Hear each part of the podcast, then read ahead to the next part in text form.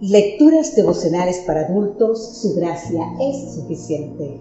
Cortesía del Departamento de Comunicaciones de la Iglesia Dentista del Séptimo Día Gasco en Santo Domingo, capital de la República Dominicana.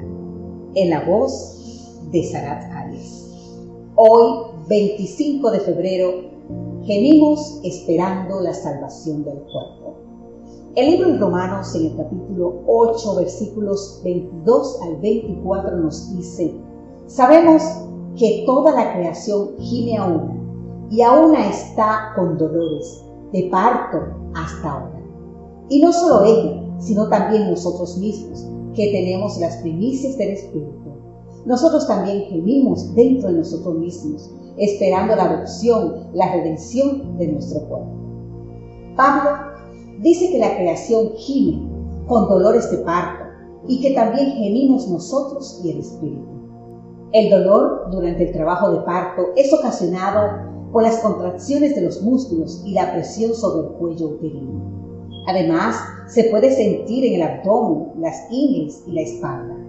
La sensación de dolor puede variar de una a otra mujer, pero el dolor del parto es considerado como de los más dolorosos junto con otros tales como migrañas, sinusitis, herpes, zoster, cálculos renales y biliares, dolor de muelas, neuralgia del trigémino y quemaduras.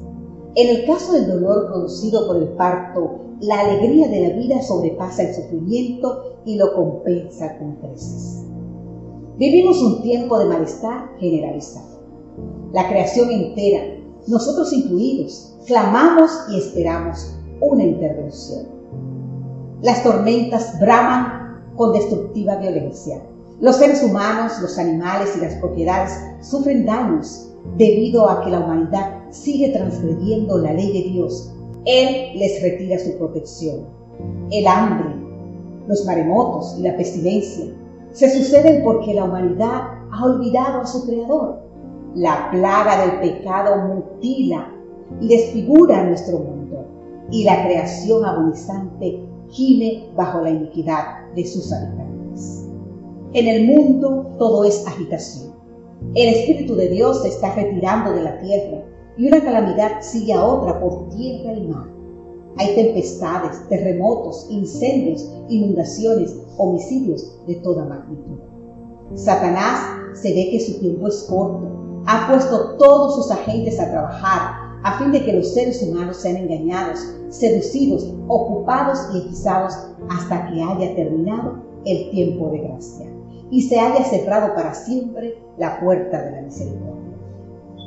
Querido amigo, querida amiga, entre tanto el Espíritu ha puesto a nuestra disposición todo su poder para que entendamos los tiempos en que vivimos y actuemos con fidelidad, a fin de que los dolores de parto concluyan y veamos el alumbramiento, la vida eterna.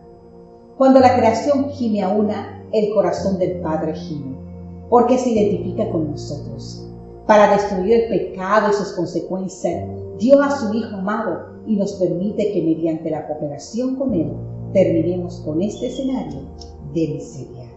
Que Dios hoy te bendiga en gran manera. Amén.